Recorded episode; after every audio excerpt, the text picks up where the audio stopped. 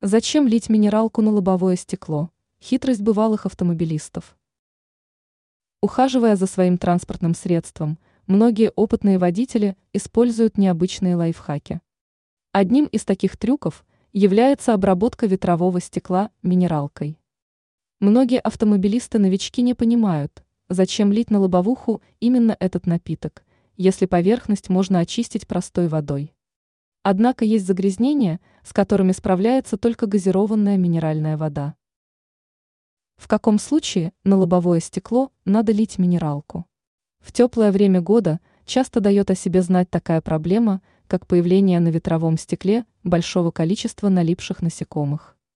Игнорировать проблему нельзя. Во-первых, подобные загрязнения серьезно мешают обзору.